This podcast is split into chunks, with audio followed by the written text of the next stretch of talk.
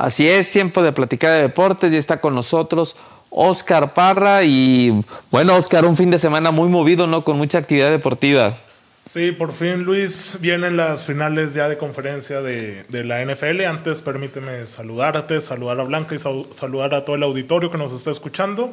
Eh, así es, fin de semana bastante atractivo en cuanto al mundo deportivo. Hay actividad en, Liga MX. Desde ayer comenzó, de hecho, con la derrota de, de las Chivas ante el San Luis catastrófico lo del rebaño sagrado, ¿eh? que pierde 3 a 1 de visita. La verdad, Luis, es que ninguno de los cuatro grandes, de los llamados cuatro grandes, se les ve ni pies ni cabeza ¿eh? en, este, en este torneo.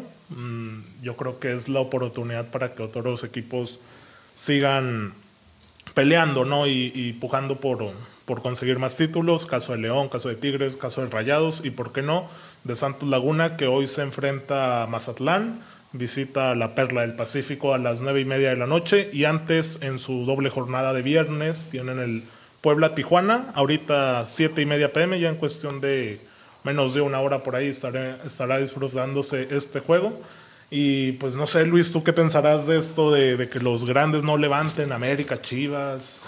Que no es la primera vez, eh, eh Oscar. Sí, yo sé que no es la primera vez. De, hecho, te soy sincero, yo creo que en el fútbol mexicano ya no podríamos ni siquiera decirles grandes. o sea, a, ver, por ejemplo, Cruz Azul, que pierde finales al por mayores más.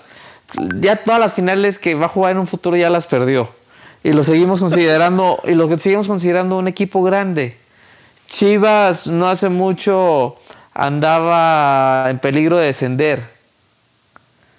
Y lo seguimos considerando grande Sí, o sea, muchos años dormido también. entonces, este, es a lo que voy, ¿no? Pumas un día, una temporada muy bien, la otra anda ahí cascabeleando. A lo mejor el América es el que más ha mantenido una este, regularidad como para ser considerado equipo grande, la verdad. Este, en los últimos años ha sido mucho más regular un Santos, un Monterrey, un Tigres, y no se les llama equipos grandes, por ejemplo. Este, y si lo comparamos a un equipo grande, eh, digo, en el sentido de la Liga Mexicana, pues Real Madrid y Barcelona siempre están ahí compitiendo. Es muy raro que no les vaya. Bueno, cuando no tienen una buena temporada es porque están en tercer lugar de la tabla general. o sea, a ese nivel. Entonces, yo creo que ese mote de equipos grandes ya lo deberíamos desaparecer. Sí, de hecho, porque fíjate que había una comparativa muy interesante que venía como los clubes más ganadores, ¿no? Un listado. Y tenías por ahí al Boca, al River, a los grandes europeos que mencionas, y todos con números bastante elevados, ¿no? Hablamos de 60, 70 títulos por ahí, y los mexicanos no aparecían a la par, ¿no? De, eso, de ese número tan grande. Y yo me quedaba pensando, pues, ¿cómo si aquí de hecho pueden ganar hasta dos títulos por año, ¿no? Desde hace algunos años tienen esa posibilidad por, los torneos cortos, pero bueno, eh, también es parte de la irregularidad del fútbol mexicano, por no llamarlo mediocridad, de, que cada año se cambia de campeón o que no hay una cierta regularidad en los equipos, Luis. Así es, así es, pero bueno, este va a ser un debate todavía, pero pues insisto, ya ahora eso de equipos grandes. Eso sí. Oye, y luego, ¿recuerdas que ayer mencionabas lo de los Juegos Olímpicos? Ajá, pues ah, siempre no, ¿verdad? Que siempre se iba a ver. El, COI eh, lo desmintió categóricamente, que no habrá cancelación, que es el Comité Olímpico Internacional. Eh, de hecho, están previendo la posibilidad de que sea sin público los Juegos Olímpicos. Y pues esto yo lo veo bastante interesante por el hecho de competiciones de tan alto nivel, de tanta popularidad como son Juegos Olímpicos, como ya, lo fue la Champions League, ahí viene el Mundial en un año sin público, y bueno, de hecho ahí viene el Super Bowl, que se estima que se va a ver alrededor de 22 mil aficionados. Yo creo que sin público llegan a, a mermarse bastante lo que es el espectáculo, ¿no? En las tribunas, lo que generan los aficionados, pero antes que nada la salud ahí.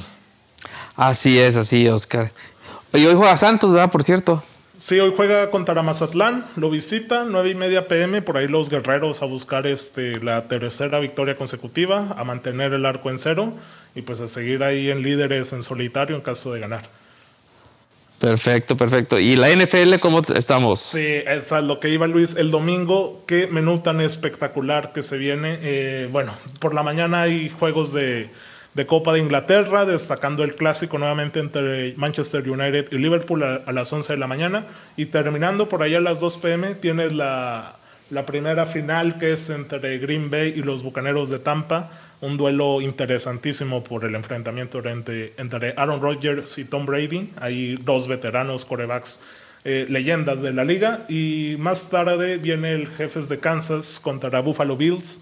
Eh, ya Patrick Mahomes, el coreback de los, de los Jefes de Kansas, superó el protocolo de conmociones. Recordemos que la semana anterior recibió un muy duro golpe y, y sí podrá estar este domingo a las 5.40 enfrentando a, a Joshua Allen, que es el, el, otro coreback de los Buffalo Bills. Un duelo bastante parejo también acá. Y pues sea cual sea eh, los ganadores, va a ser un Super Bowl espectacular el próximo 7 de febrero. Así es, eso sin duda. Y bueno, pues este fin de semana, decía yo al inicio del programa, aprovechar el clima para una carnita asada y a gusto en tu casa, con tu familia, viendo la NFL, no la Liga Mexicana de Fútbol. sí, porque, bueno, los juegos del domingo en la Liga Mexicana sé que son algo más flojos. Pero como dices, la NFL toda la tarde, desde las 2 hasta las 7, 8 pm por ahí, es un, un muy buen atractivo en cuanto a platillos se refiere. Así es. ¿Algo más, Oscar? Eh, no, pues nada más mencionar que el mundo del béisbol de las grandes ligas está de luto porque falleció hoy Henry Hank Aaron, la leyenda de los Atlanta Braves.